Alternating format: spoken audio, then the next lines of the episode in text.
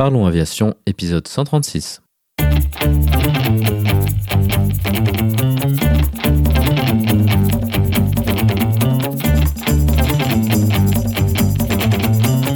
Parlons Aviation, le podcast qui parle de tout ce qui vole.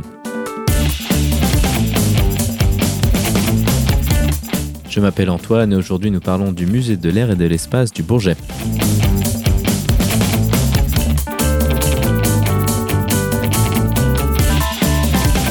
Bienvenue à bord, j'espère que vous êtes confortablement installés. Parlons Aviation, épisode 136, c'est prêt au départ.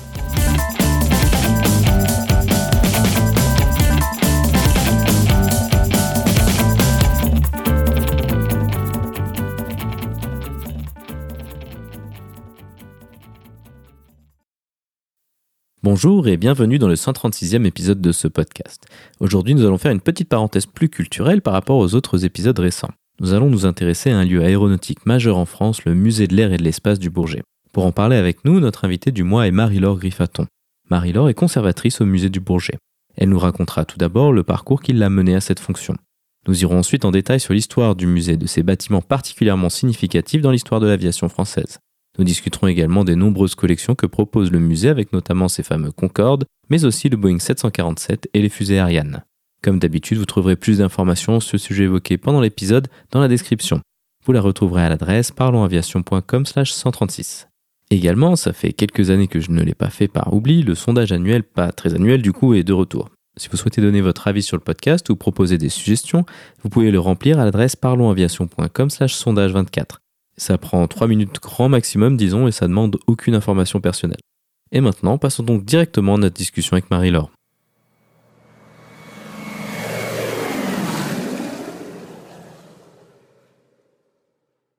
Bonjour Marie-Laure Griffaton et bienvenue sur le podcast. Pouvez-vous nous décrire votre parcours professionnel et ce qui vous a amené dans l'aéronautique?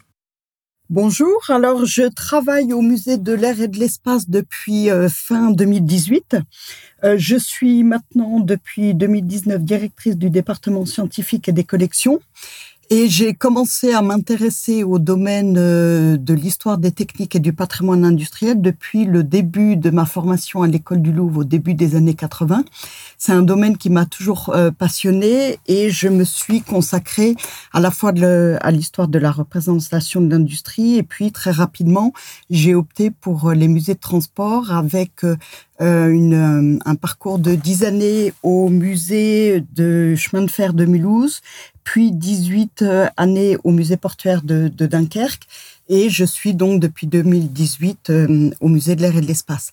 Et c'est l'histoire des, techniques et notamment des, transports et un domaine qui me passionne depuis euh, très longtemps.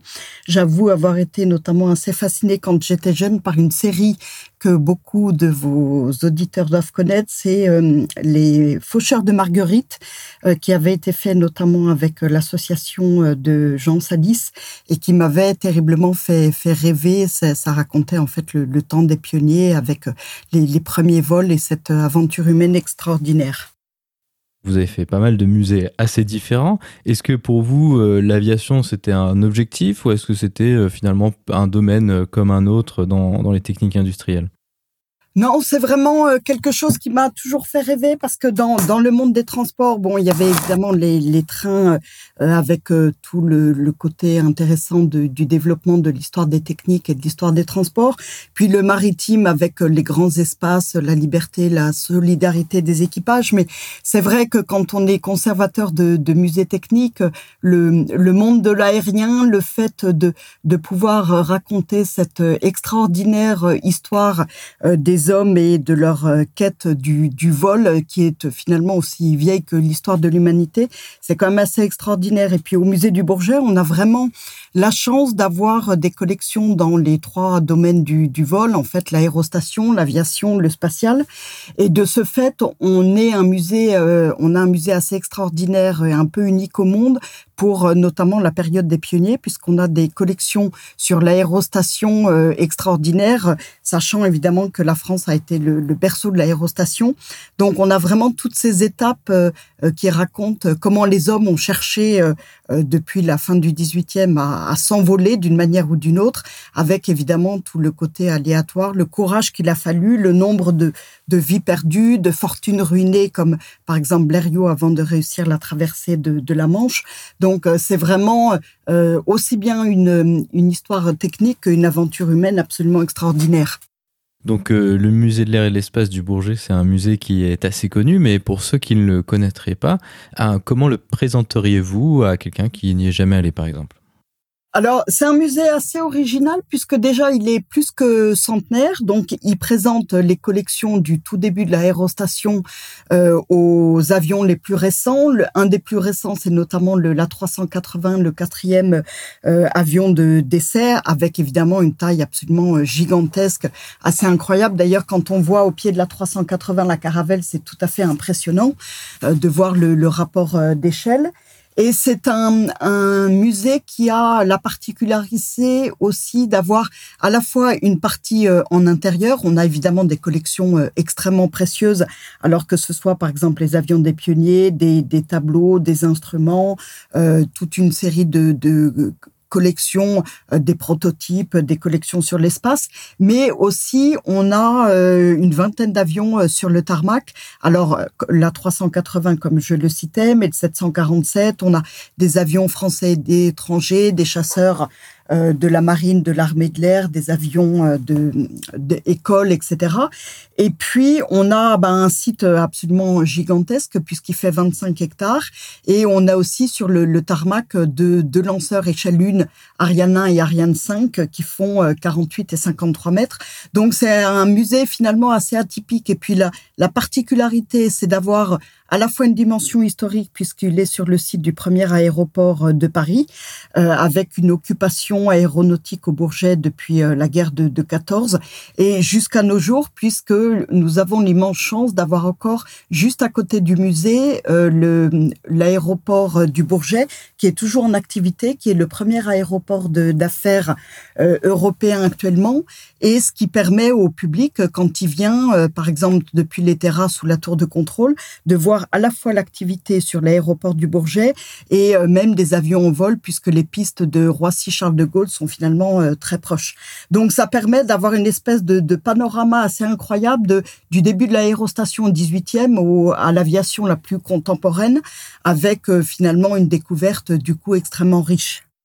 Donc vous mentionnez les locaux dans lesquels euh, se trouve euh, le musée, donc il y a effectivement une partie plus récente et une partie euh, historique. comment décririez-vous ce que vous appelez, il me semble maintenant, la, grande galerie? Si je dis pas de bêtises, c'était ça qui était l'aérogare du, Bourget à l'époque, c'est ça? Le, site de Bourget a une vocation aéronautique depuis la Première Guerre mondiale. Il a été le premier aéroport de Paris avec un bâtiment euh, qui est l'aérogare de Labro, inauguré en novembre 1937, euh, qui est vraiment un bâtiment euh, tout à fait exceptionnel avec un style art déco. C'est ce qu'on appelle actuellement la Grande Galerie qui a été inaugurée en 2019. Alors, dans un premier temps, quand le musée de l'air et de l'espace est venu sur le site du Bourget, la Grande Galerie a été ouverte dans un premier temps en 81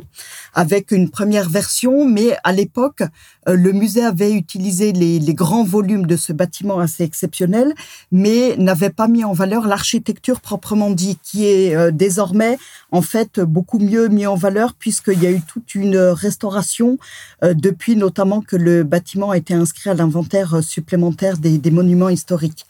Et de ce fait, on met en valeur le, le bâtiment avec ses grands volumes et ce qui du coup devient assez exceptionnel, c'est qu'on a une adéquation entre ce bâtiment euh, qui avait une vocation aéronautique et les collections euh, des pionniers, les, avions de, Blériot, les avions, par exemple, la Demoiselle de Santos ou autres, qui sont abrités sous ces immenses voûtes, avec euh, la disparition justement en 2019 après les travaux des passerelles qui coupaient l'espace, des grands vélums qui cachaient l'architecture même du bâtiment. Donc on a par exemple dans la salle des huit colonnes une toute une voûte en pavé de verre avec très lumineuse, avec vraiment une architecture très très belle qui est un superbe écrin pour les avions qui sont présentés dessous et tous les types de collections, puisqu'on a bien évidemment pas que des aéroplanes, on a aussi des tableaux, des, des sculptures, des moteurs, toute une série de choses, notamment qui parlent par exemple de la ballomania. Vous mentionnez ces collections qui sont maintenant euh, centenaires ou presque centenaires, notamment la, Demoiselle de Dos Santos. Est-ce que ça, c'est des choses qui sont dans leur état initial? Est-ce que c'est une réplique? Est-ce que vous les avez rénovées? Comment vous arrivez à maintenir des objets aussi vieux que ça? Alors, euh, l'essentiel sont quand même des, objets euh, originaux. Alors, je parle là notamment du, du, temps des pionniers. Par contre, certains ont été très restaurés. On a la chance, euh, par exemple, de conserver au musée la nacelle du dirigeable La France, qui est en fait euh, le premier aéronef dirigeable au monde, qui date de 1884. C'est dans le bâtiment, euh, dans le hangar Y de Chalais-Meudon, qui d'ailleurs vient de réouvrir il y a quelques mois, que la, France a été construite. Et il, cette dirigeable a fait une boucle à partir de, de Chalais-Meudon de, de 7 kilomètres. Et c'est dans ce hangar où elle a été construite qu'elle a été conservée. Euh, c'est d'ailleurs sur ce site qu'a été euh, installé le premier musée de, l'air et de l'espace qui avait ouvert en 1921 et qui, euh, en fait, est resté là jusqu'à 81 avec une période ouverte au public et puis à la fin, ça servait uniquement de, de réserve. Et en fait, la nacelle de la France, par exemple, alors c'est une nacelle en bambou, c'est un dirigeable qui avait un moteur électrique, donc euh, extrêmement novateur à l'époque. Donc ça, c'est un objet absolument formidable qui a été restauré juste avant la réouverture en 2019, avec l'aide d'ailleurs euh, une campagne de, de, mécénat participatif et l'aide euh, des amis du musée de l'air et de l'espace qui ont contribué à la restauration. Et puis on a bien évidemment, par exemple, la demoiselle de Santos Dumont est un, un objet qui avait été récupéré, euh, pareil, euh, euh, qui est tout à fait original. Et dans certains cas, des copies, mais des copies historiques, puisque par exemple la réplique euh, de l'avion de, de voisin qui a été utilisé pour le premier kilomètre, le record du premier kilomètre de Farman, est une réplique tout à fait historique puisqu'elle a été faite juste quelques années après ce fameux record et qu'elle a été euh, réalisée par les frères voisins avec euh, les mêmes matériaux, les mêmes plans ou autres. Donc c'est vraiment tout à fait une réplique historique. Après, il est vrai que certains de ces avions ont été un petit peu euh, restaurés, notamment au niveau de, l'entoilage, mais il y a toute une série de, pièces qui sont tout à fait d'origine et qui en font le, côté extraordinaire. Alors évidemment, plus on avance dans l'histoire des, des, avions, plus les avions sont authentiques parce que relativement relativement relativement récent, mais c'est quand même une gageure de conserver ces avions parce que assez paradoxalement, euh, il est parfois presque plus facile de restaurer des, des avions, euh, des pionniers en bois étoile, puisque c'est finalement les, quasiment les mêmes matériaux que, que les tableaux qu'on peut trouver dans des, des, musées de peinture. Et c'est parfois beaucoup plus difficile de restaurer certains matériaux qui se conservent très mal. Je pense par exemple au plastique. Euh, dans le Concorde, par exemple, le, à la fois le Sierra Delta ou le 01, on a énormément de, de pièces en, en plastique qui, euh, au fil des ans, euh, deviennent euh, presque cassantes. Donc, c'est un vrai gageur pour nous et c'est la raison pour laquelle on développe des programmes de recherche, notamment avec le laboratoire de recherche des musées de France et l'université de Lorraine et l'institut de soudure pour, en fait, essayer de développer des programmes pour sauvegarder au mieux et protéger les, les avions de, de la corrosion et de son évolution. Donc, c'est vraiment extrêmement important pour nous puisque quand on parle de conservation, euh, quand on parle notamment, par exemple, de conservation des, des Concordes, euh, vous imaginez bien la difficulté qu'il y aurait à restaurer ces, ces avions extrêmement euh, prestigieux de par leur dimension notamment. Donc, on essaye au maximum de développer des programmes de ce qu'on appelle dans les musées la conservation préventive, c'est-à-dire essayer de protéger au mieux les avions en les mettant dans les conditions de conservation les plus optimum, aussi bien en termes de, chaleur, d'humidité, de, euh, essayer qu'il n'y ait pas de euh, trop de contact. Par exemple, c'est la raison pour laquelle euh, on ne peut pas permettre aux gens de s'asseoir sur les, fauteuils de Concorde. Alors, évidemment, pas d'accéder au cockpit non plus, parce que le cockpit du Concorde, c'est absolument vraiment, enfin c'est très petit, il y a énormément de, boutons, donc en fait entrer dans le Concorde, il faut prendre mille précautions puisqu'on risque évidemment d'accrocher un bouton et comme je le disais, si on l'accroche, on risque tout simplement de, le détruire. Donc cette conservation préventive est absolument majeure pour nous. Alors c'est souvent un petit peu compliqué. Je pense notamment, par exemple, aux lanceurs euh, qui sont euh, sur le tarmac euh, dont A été restauré il y a quelques années. Il a fallu, par exemple, monter un échafaudage absolument colossal. Je crois que c'était, enfin, euh, presque une, enfin en tout cas euh, un échafaudage absolument euh, gigantesque et ça nous pose des, problèmes assez majeurs. Quand on doit repeindre Ariane 5 par exemple, il faut louer une des nacelles un peu unique en Europe qui grimpe à 53 mètres. Donc ça nous pose des, un peu des défis, mais c'est aussi ce qui rend le métier passionnant au quotidien. Donc vous avez mentionné le, Concorde. Ah, S'il y a vraiment une ou en tout cas euh, un, enfin une des euh, un des objets assez exceptionnels que vous avez dans le musée ce sont ces, ces deux Concordes qui sont en plus euh, montrés exposés face à face comme ça quelle est un peu l'histoire de, de ces Concordes est-ce que ça attire toujours autant de monde ces avions qui volent plus aujourd'hui? Oui, alors en fait, les deux Concorde, le premier c'est le Concorde 001, donc le, le prototype. Euh, c'est un donc Concorde, c'est un programme franco-britannique. Euh, le premier vol d'essai a eu lieu en, en mars 69 et c'est évidemment un avion euh, tout à fait mythique, supersonique, donc qui volait à 2200 km/h. Il fallait 3h30 pour relier New York, ce qui fait évidemment rêver. Donc c'est un programme qui est resté absolument, enfin un programme même des avions qui sont restés tout à fait mythiques. Alors, il y a que deux compagnies qui ont pu euh, opérer Concorde. Il y a Air France et British Airways. Euh, le, deuxième Concorde que nous présentons, c'est le Sierra Delta, qui est un, avion, en fait, qui euh, a volé de 1975 à, à 2003 et ce sont des, des avions euh, qui sont restés extrêmement mythiques euh, pour, euh, pour le public, puisqu'on n'a jamais réussi finalement à, à, obtenir les mêmes, les mêmes performances. maintenant, il faut beaucoup plus d'heures pour, pour rallier New York. Alors, c'est un avion qui est resté en plus gravé dans les mémoires parce qu'il y avait cette forme très très particulière. Il y avait aussi le mythique baissé de nez puisque pour pour atterrir en fait et de par le l'angle qu'il avait à l'atterrissage, en fait, le, les pilotes étaient obligés de, baisser le, nez. Il y avait une sorte de, nez rétractable euh, qui pouvait s'abaisser ainsi que, la visière. Et ça rend évidemment, enfin, ça plus les, les ailes delta, plus la vitesse supersonique, rend ce, cet avion euh, tout à fait mythique. Alors, bien évidemment, euh, l'usage de Concorde était réservé à des VIP puisque le billet était quand même particulièrement onéreux.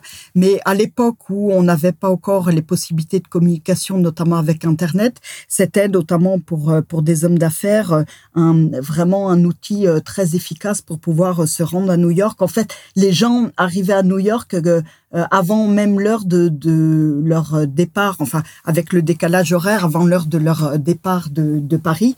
Donc ils pouvaient faire quasiment une double journée de, travail, si on peut dire, et c'était très apprécié. Je me souviens par exemple du témoignage d'un assureur sur ce point qui disait que ça lui donnait des, des avantages commerciaux tout à fait euh, notoires par rapport à ses concurrents. Et puis évidemment, il y a eu un certain nombre de, personnalités assez extraordinaires. Euh, Rostropovitch, par exemple, louer un deuxième siège pour son violoncelle, euh, qui était évidemment un objet extrêmement précieux. Mais euh, Concorde, ça a été vraiment l'avion de l'exception. Alors, ce qui est extrêmement intéressant dans la possibilité que l'on a de, de, visiter à la fois le 001 avec ses équipements d'essai, le Sierra Delta, c'est que les gens peuvent euh, voir le contraste assez incroyable entre l'extérieur de l'avion avec euh, ses ailes absolument immenses de plus de 800 mètres carrés, sa forme euh, ce, très très caractéristique, enfin vraiment un avion extrêmement majestueux. Et puis l'intérieur qui est finalement tout petit, avec ses 100 places, avec des hublots euh, de, de toute petite taille, avec euh, des, des, espaces extrêmement réduits.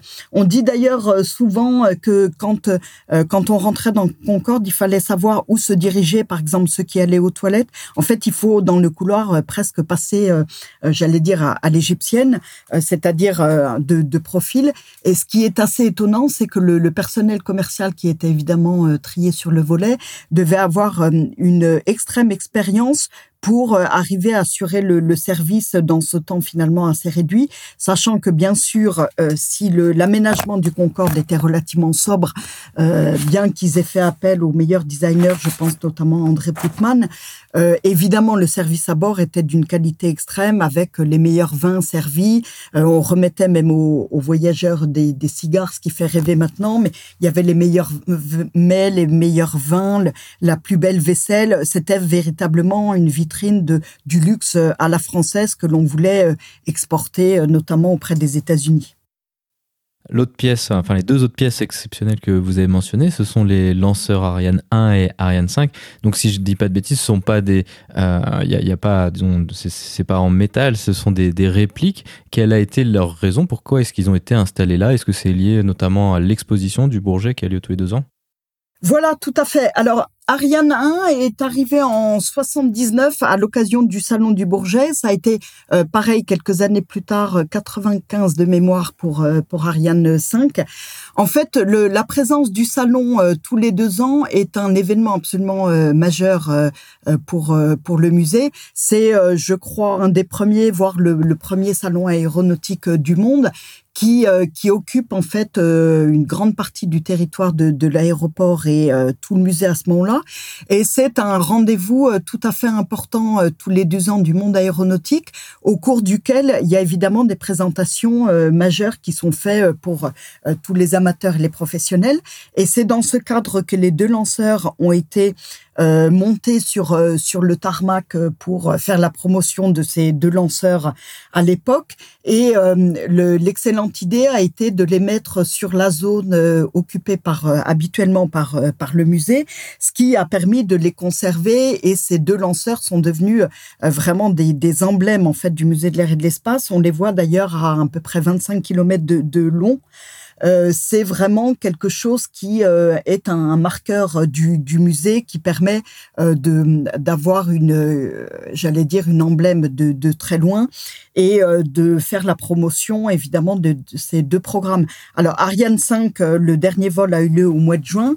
On est maintenant parti sur Ariane 6. On essaye d'ailleurs de récupérer éventuellement quelques pièces d'origine qui ont servi aux essais de d'Ariane 5, mais c'est une façon pour nous de mettre en valeur les programmes les programmes spatiaux français, sachant que depuis 1983, euh, on a tout un hall dédié à l'espace, avec euh, notamment des objets assez exceptionnels comme la capsule Soyouz dans lequel a voyagé euh, Jean-Louis Chrétien, le premier cosmonaute français. On a d'ailleurs acquis l'an dernier plusieurs objets que Jean-Louis Chrétien avait utilisés lors de ses différentes missions. Donc tout ce hall permet d'évoquer en fait toute l'histoire spatiale, y compris euh, la présence de la dissuasion nucléaire sur le plateau d'Albion. Ensuite, on, évoque les, lanceurs euh, diamants et toutes les, fusées, la fusée Véronique, etc.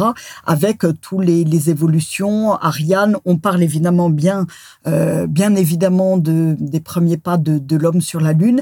Et puis, on espère d'ici quelques temps pouvoir évoquer, bien sûr, tous les, les futures missions de retour vers la Lune, l'exploration de, mars. Euh, on ouvrira certainement bientôt une section sur euh, le tourisme spatial, euh, toutes les, différentes expéditions. On parle bien évidemment aussi de, Thomas Pesquet et puis on évoquera les futurs astronautes comme, comme Sofiane par exemple.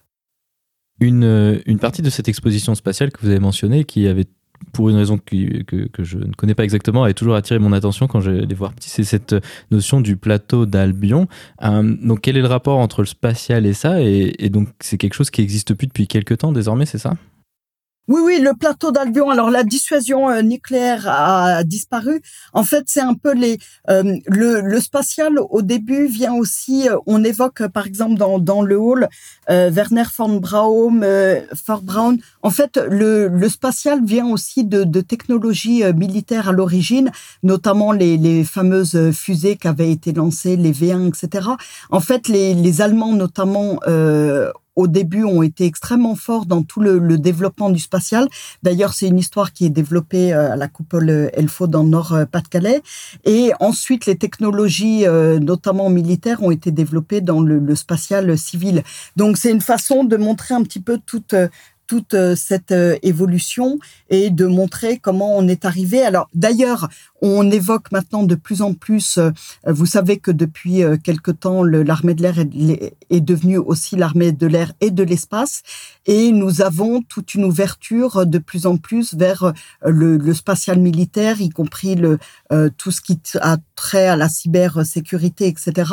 On a, il y a quelque temps, par exemple, fait une exposition sur le CEMOS, qui est l'organisme français basé notamment sur la, la, base de Creil, qui maintenant est à Toulouse, je crois, qui euh, permet d'avoir toute l'observation euh, militaire euh, spatiale avec tous les enjeux tout à fait considérables qu'on connaît et notamment, bien sûr, c'est d'autant plus, j'allais dire, important quand on voit les, conflits très très contemporains.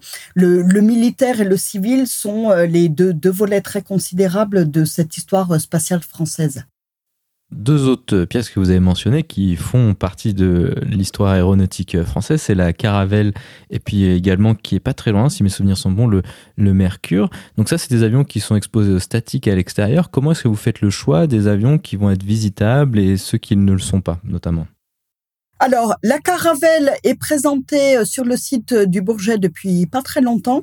Euh, c'est l'occasion pour moi de vous dire que on a dans la collection du musée 400 aéronefs, dont 120 exposés à, peu près une vingtaine sur le tarmac. Mais sur le site du Bourget, il y a en fait deux, deux grandes parties. La partie musée connue du public et puis la partie des réserves de l'autre côté de l'aéroport sur le site du Duny, sur le site d'une ancienne base militaire. Et c'est là qu'a été euh, conservée la caravelle jusqu'à euh, il y a euh, à peu près un an.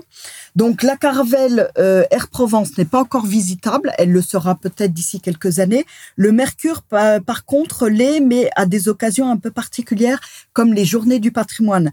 Alors pourquoi? Parce que pour le moment, il est visitable que sous surveillance, on va dire, de, de gens euh, qui euh, permettent de le mettre en valeur et de, de, décrire en fait ces différentes fonctions. Et nous avons la chance euh, pour le Mercure d'avoir une association qui s'appelle IT Mercure, qui a été créée d'ailleurs au moment où l'avion est arrivé, qui en fait est constituée de d'anciens de, de Dassault notamment, qui entretiennent, euh, j'allais dire, avec euh, grande attention ce, cet appareil à longueur d'année. Alors, c'est eux, par exemple, qui font le, nettoyage, ils font de la petite maintenance, euh, ils s'occupent de d'ouvrir les, les, portes, etc., pour faire en sorte que l'avion soit le, le maintenu le, en meilleur état euh, possible. Et c'est une aide tout à fait euh, précieuse euh, parce que l'équipe du musée sur le plan technique est relativement réduite et pas assez nombreuse pour pouvoir assurer l'entretien de tout ce patrimoine très très vaste. Alors ça c'est pour le Mercure. Après on a des avions ouverts au public depuis un certain nombre d'années, comme par exemple le 747 qui est un des un des points forts de la visite puisqu'il permet aux gens de découvrir un petit peu les, entrailles, on va dire, de cet avion aussi extrêmement important pour euh, l'histoire commerciale française. Euh, ce qui est intéressant dans le fait que, que ces avions euh, ne, volent plus, c'est que ça a permis de, retirer un certain nombre d'éléments. Par exemple, de rendre visite les, les soutes, ce qui est évidemment pas possible sur, sur des avions qui, qui volent au corps. on, a, on est en train de travailler sur la mise en, en ouverture de la 380 qui devrait être faite à peu près vers les années années 2026-27 euh, en lien avec un nouveau hall sur l'aviation civile légère et commerciale qui devrait ouvrir. Mais par ailleurs, on fait déjà visiter, alors au-delà des deux Concorde dont je parlais il y a quelques instants, le Dakota par exemple, euh, qui est extrêmement intéressant parce qu'on reconstitue en fait un peu l'ambiance du débarquement. Il y a aussi le Super Frelon qui est visitable, donc on a une sorte de, de panel. Et puis on est en train de, de voir, mais parfois certains avions, on serait tenté de, les faire visiter, comme par exemple le, le Transal R18 ou le Transal Gabriel qui est arrivé dans les collections dépôt de l'armée de l'air il y a, il y a quelques mois. parfois, la difficulté, c'est le côté très exigu de l'intérieur des avions, parce que par exemple, le Transal Gabriel, l'essentiel du fuselage est occupé par tous les équipements électroniques qui servaient à faire la, la, surveillance, à enregistrer les, à écouter les conversations, enfin à, à faire sa, sa, mission. Et du coup, le, le, les possibilités de passage du public euh, sont extrêmement étroites. Alors on est en train de, de réfléchir aux possibilités, mais dans tous les cas de figure, quand on réalise un aménagement, on est obligé de, de protéger en fait les, équipements. C'est la raison pour laquelle, par exemple, dans le Concorde Sierra Delta, euh, on ne visite que la première euh, partie de, de l'avion. La deuxième partie des cabines est vraiment laissée dans, dans l'état, j'allais dire, de fin d'usage le design Pudman. Mais dans la première partie, on a été obligé de, démonter les sièges, une rangée de, sièges en fait, euh, du côté droit, du côté gauche, pardon, du, couloir quand on regarde le cockpit, euh, pour pour en fait laisser tout simplement le, les gens passer en protégeant par des vitres l'autre partie des sièges. Le cockpit, évidemment, au grand regret des visiteurs, n'est pas n'est pas accessible, mais c'est pour des, raisons de protection. Alors par contre, pour euh, pallier à ces inconvénients, on est en train de, créer visible sur la chaîne YouTube toute une série de vidéos qu'on appelle cockpit particulier. Et dans ce cadre-là, il y a par exemple toute l'explication du cockpit du Concorde Sierra Delta. C'est une façon de compenser en fait le fait que certaines euh, zones ne soient pas accessibles du public pour des raisons tout simplement d'exiguïté. Alors il y a déjà les règlements de sécurité qui nous l'interdiraient et puis la logique de, de conservation sachant que euh, ce qui est tout à fait spécifique d'un musée comme le musée de l'air, c'est que depuis qu'il est euh, labellisé Musée de France en 2002, ça veut dire que les, collections qui sont protégées au titre des collections Musée de France euh, non, ont une durée de, vie euh, entre guillemets éternelle. C'est-à-dire que on ne s'interdit de par le code du patrimoine qui est appliqué à ces collections Musée de France de de les, les vendre, de les enfin on peut les prêter dans certains cas, mais en aucun cas on peut les vendre, ce qui donne une garantie euh, majeure pour à la fois les, gens qui peuvent euh, donner ou vendre des collections, qu'elles seront euh, gardées de façon éternelle, entre guillemets. Alors je dis entre guillemets parce que bien évidemment, euh, les avions ou autres, euh, contrairement par exemple aux pyramides d'Égypte, bien évidemment, ils ne vont pas passer les millénaires avec autant de, facilité, mais c'est vraiment une, responsabilité au quotidien de toute l'équipe du musée d'essayer de préserver au mieux ces collections euh, dans la durée. Et c'est ce qui fait à la fois la difficulté, mais la, beauté de notre métier. Donc vous parlez de ces aspects de conservation. Vous avez mentionné les plastiques. Alors ça, on imagine assez facilement comment ça se dégrade parce qu'on en a à la maison et on voit ce que ça donne au bout de quelques années. Euh, est-ce que tout ce qui est métaux, tout ce qui est euh, composite, est-ce que ça pose le même type de problème ou est-ce que c'est plus simple quand même? Oui, alors les composites notamment, c'est très compliqué. Euh, c'est en plus des matériaux euh, relativement euh, récents, donc on n'a pas toujours énormément de recul. Et euh, paradoxalement, des des, des, matériaux comme euh, comme l'alu par exemple se conservent beaucoup moins bien que l'acier. Et c'est la raison pour laquelle on fait des, des programmes de, de, recherche spécifiques. Alors évidemment quand on a euh, des cas de figure comme euh, je pense par exemple aux fragments de, de l'avion d'Antoine de, de Saint-Exupéry qui sont à la fois des, des alliages du type duralumin euh, qui ont euh, subi évidemment le choc euh, au moment où l'avion s'est abîmé en mer euh, au moment de, de l'accident du commandant de Saint-Exupéry qui ont par ailleurs euh, séjourné pendant des années et des années dans l'eau de mer salée, c'est évidemment, euh, j'allais dire, un peu le, le, le paroxysme de, des problématiques de conservation.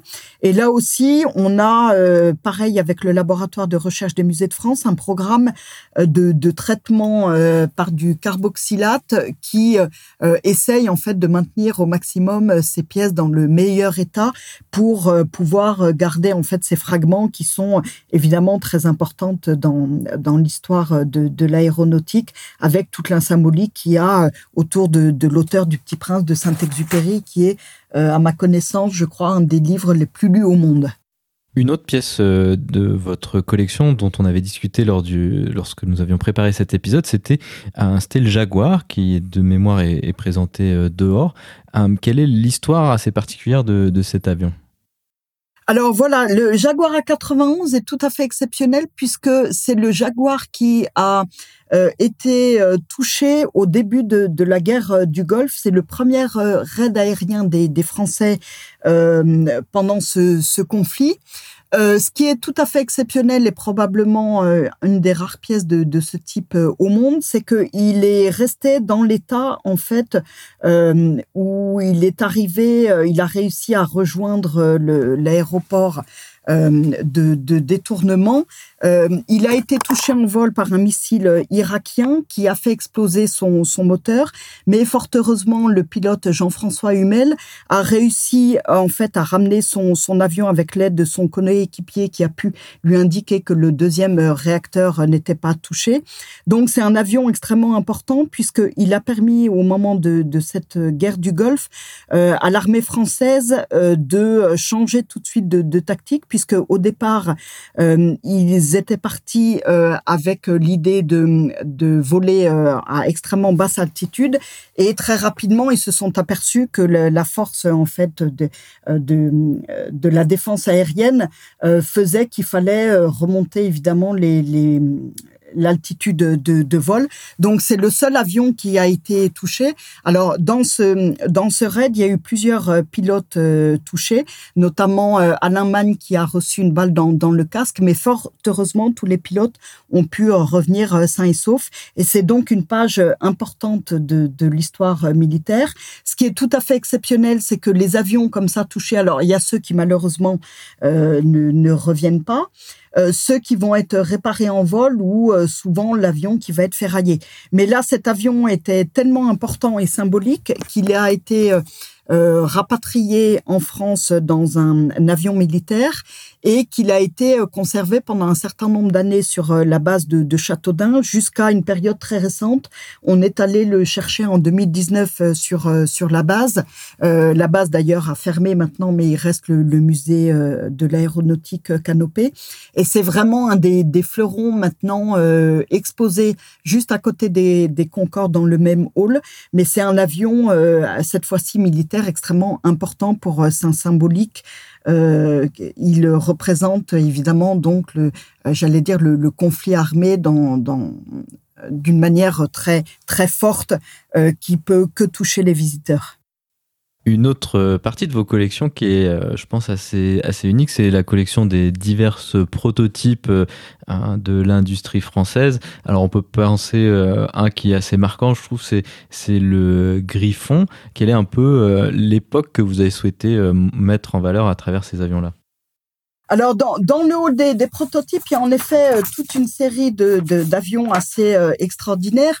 Il y a par exemple le l'Atar euh, volant qui a permis de faire des, des essais de, de, décollage vertical. Il y a les avions de, de Le Duc, de Payen. Il y a aussi le, le Triton qui est le, le, premier avion à réaction français conçu d'ailleurs au départ en 43 dans la clandestinité. L'idée l'idée de ce hall des, des prototypes est vraiment de, de montrer en fait euh, toutes les, inventions euh, de l'aéronautique française. Alors évidemment, euh, comme comme toujours, mais c'est ça aussi qui fait la, beauté du hall. certains, j'allais dire prototypes, ont connu un développement majeur. Donc d'autres, pour d'autres, ça a été évidemment beaucoup moins. enfin, en tout cas, c'est des avancées technologiques importantes, mais qui n'ont pas donné lieu forcément tout de suite à un développement.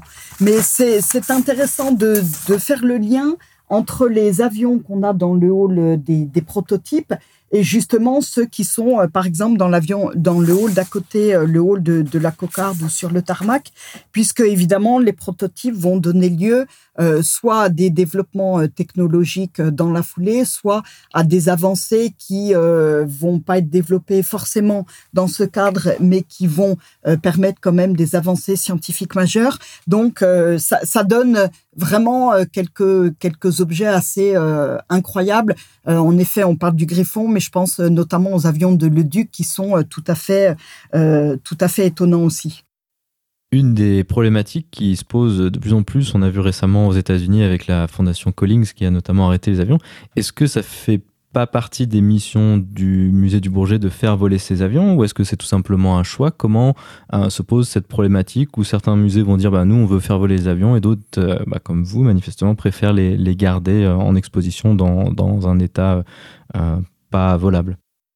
Voilà. Alors, en général, ce que l'on essaye, c'est de garder les, avions ou les objets d'une manière générale en état ce qu'on appelle fin de service, c'est-à-dire euh, l'état dans lequel ils ont été arrêtés et qui porte toutes les étapes de l'évolution. Je le précise parce qu'un avion, il peut avoir euh, subi euh, un certain nombre de modifications entre son état euh, sorti d'usine et les, premiers les premiers vols et puis son état de, fin de, service. Certains, je pense notamment aux constellations qui a été utilisées à un moment par le CEV pour faire des essais de dégivrage, avaient eu par exemple des, appareils complémentaires, enfin des appendices, on va dire, qui avaient été installés alors, pour nous, pourquoi ne pas les faire voler? Alors, je comprends bien et on a souvent la remarque de gens qui nous disent, ben, un avion, euh, il prend toute sa, valeur quand il vole. Oui, mais faire voler les avions, ça veut dire évidemment, euh, pour des questions bien évidentes de, de sécurité, ça veut dire euh, modifier des, des, organes, ça veut dire les adapter avec un certain nombre de d'équipements, j'allais dire plus plus plus récents. Il faut évidemment, bien évidemment, dans ces cas-là, les restaurer de manière assez fondamentale. Alors, je pense que la, chance qu'on a en France, c'est qu'on a un certain nombre euh, d'associations, notamment, qui entretiennent des, vieux avions, euh, qui font ça d'ailleurs particulièrement bien. Certains sont des avions originaux assez restaurés, d'autres sont des, des répliques intégrales. La chance que l'on a, du coup, c'est de, pouvoir voir ces avions voler. Je pense à, tous les meetings, euh, à celui de, je sais pas, de, notamment de, de la Ferté-Alais, mais il y en a évidemment bien d'autres à Chartres en France. Et c'est euh, évidemment un grand plaisir de, voir euh, ces avions voler, de, les entendre, de les voir évoluer. Après, ça suppose donc de, les modifier. Donc, ce qui est important, c'est d'avoir une vraie complémentarité et un vrai respect mutuel entre les, vocations des, musées qui doivent euh, garder, notamment un musée de, France comme le Bourget, qui est le musée national de référence en matière aéronautique civile et militaire, qui euh, a pour vocation de garder les, les, objets le plus euh, possible dans leur état de, de fin de, de service et d'usage. Euh, et euh, toutes ces associations, alors il y a à la fois ceux qui, celles qui font voler les avions et euh, celles qui, qui, les restaurent. Je pense par exemple à des associations comme euh, Montélimar, Angers, les aides anciennes de Toulouse, etc., qui ont euh, bien sûr euh, une vocation extrêmement importante dans le patrimoine aéronautique. Mais je pense que si, bon, pour des raisons de sécurité, de toute façon, les avions du musée ne sont plus non plus les, les licences ou autres de vol, mais la plupart du temps, on a été obligé. Alors parfois de les démilitariser ou de, de couper des, des comment dire des systèmes euh, techniques euh, à la demande de, l'armée, mais aussi euh, de vidanger les circuits hydrauliques, etc. Enfin, on est obligé, pour des questions de conservation pure, de, de faire un certain nombre d'opérations de conservation préventive qui ne sont évidemment pas compatibles avec le fait de voler. Mais j'insiste vraiment sur le fait que pour nous, c'est très complémentaire. La mission de ces associations qui ont la, la vocation de montrer les avions en vol et celle des différents musées français dont euh, le musée de l'air et de l'espace fait partie.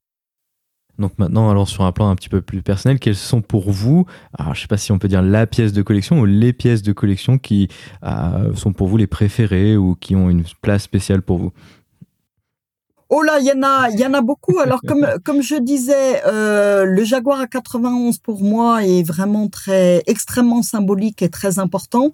En plus, j'ai eu la chance de le convoyer depuis euh, Châteaudun euh, donc c'est un souvenir un petit peu particulier. Alors bien évidemment les, les Concorde, comment ne pas citer les Concorde, mais il y a aussi des, avions plus modestes. La Demoiselle par exemple de Santos Dumont me fascine complètement parce que cet avion du tout début de l'aviation euh, qui est fait avec des, sortes de perches en bambou sur lequel euh, sont est attaché un simple siège métallique accroché par des lanières de cuir avec des petits repose-pieds. Enfin c'est quand même incroyable d'imaginer que quelqu'un comme euh, comme Santos, euh, qui d'ailleurs a commencé euh, sa carrière dans l'aérostation et qui a été un des premiers à défendre à la fois l'aérostation dans un premier temps puis l'aviation, a pu prendre de, tels risques. En plus, contrairement à beaucoup de, de, de, techniciens et de mécènes qui ont développé les avions, il les a essayés lui-même, ce qui n'était pas le cas dans tous les, cas de, de, mécènes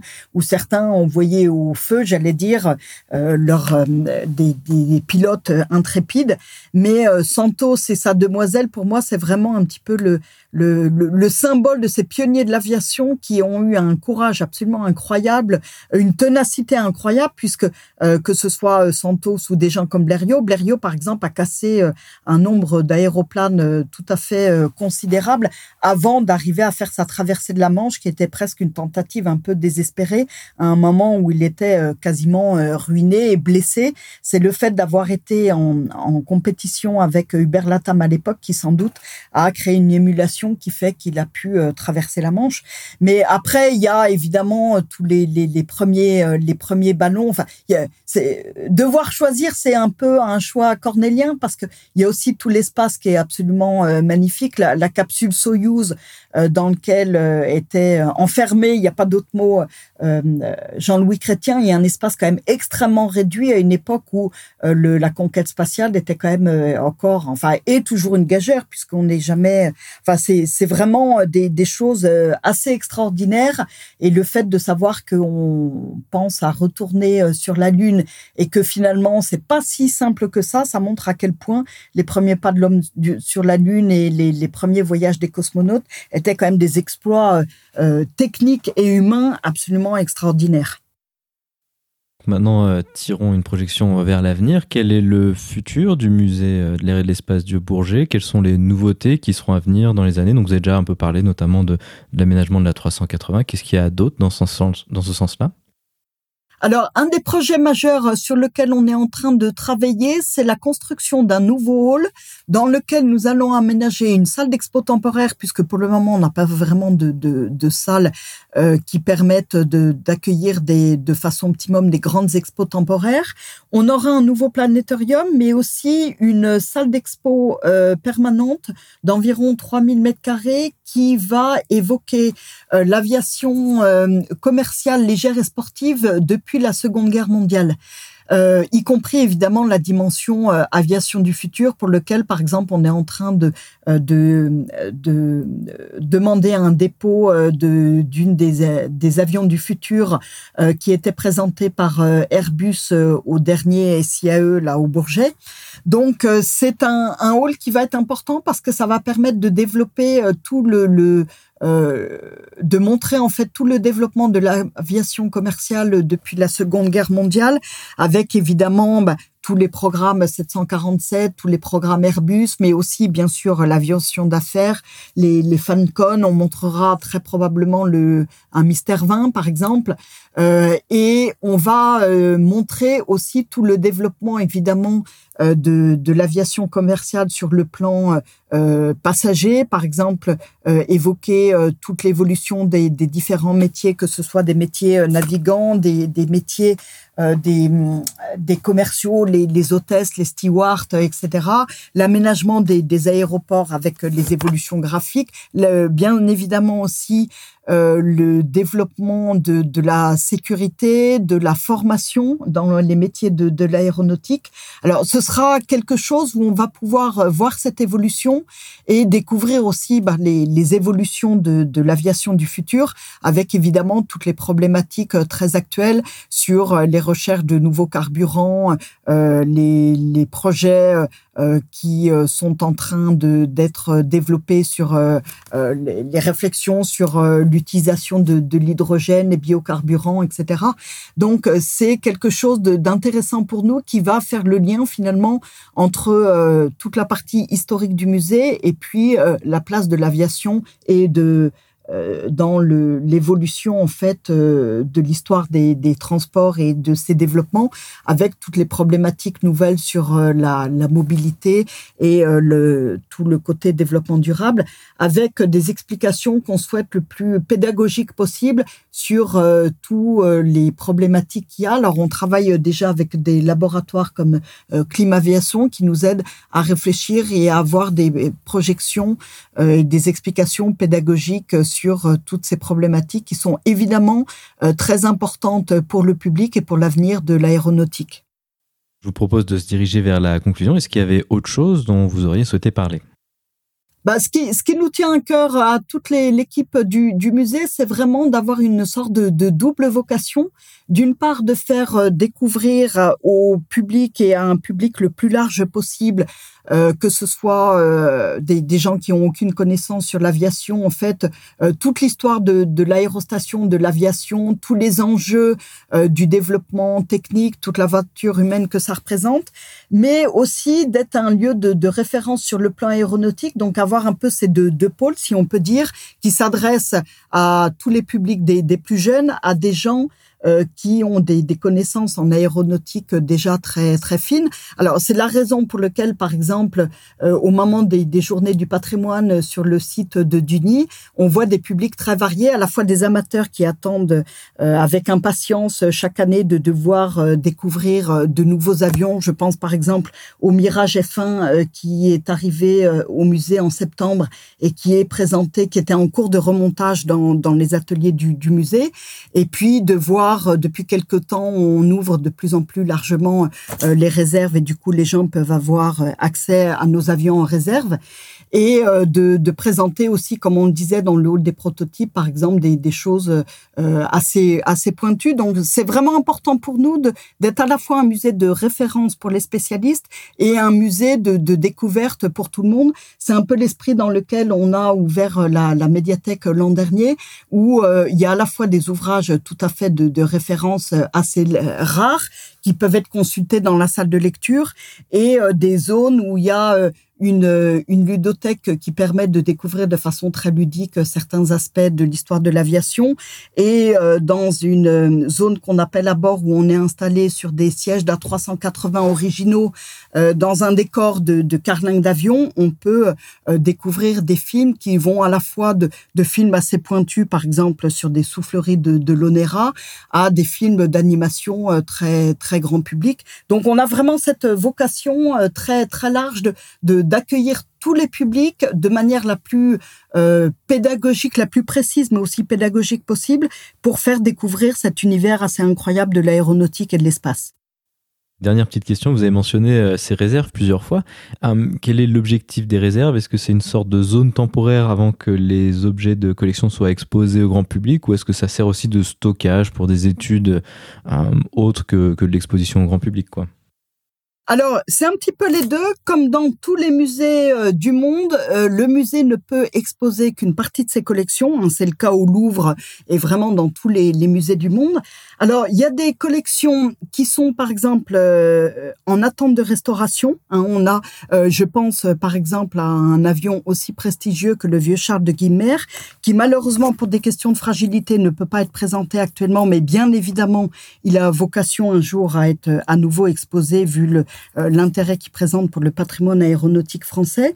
On a euh, des, des autres types de, de, collections, parfois un petit peu plus euh, pointues justement et confidentielles. Par exemple, on a une collection de 1200 moteurs, dont certains sont extrêmement intéressants pour des, spécialistes, des prototypes, alors euh, qui ont parfois donné lieu à des brevets ou à des développements ou pas.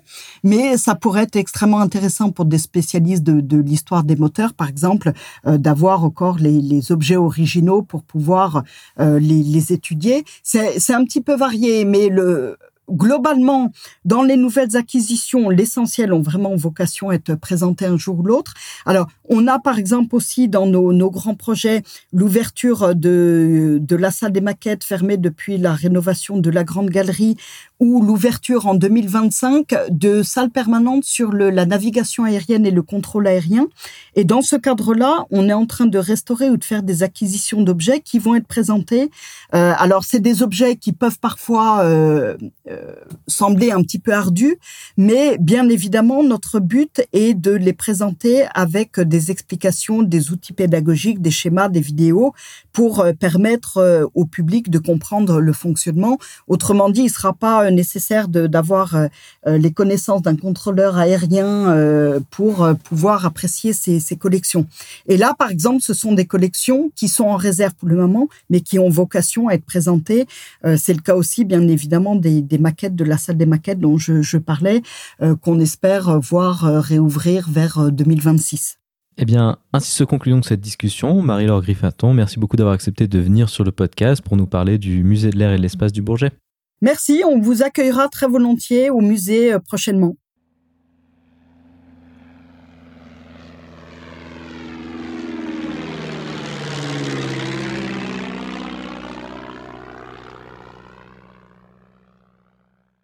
Ainsi se conclut donc le 136e épisode de ce podcast. J'espère que cette discussion vous aura plu. Si c'est le cas ou pas d'ailleurs, vous pouvez envoyer vos félicitations, remarques, suggestions et doléances sur l'adresse email habituelle contact@parlonsaviation.com. Je vous invite à vous abonner sur votre application de podcast favori.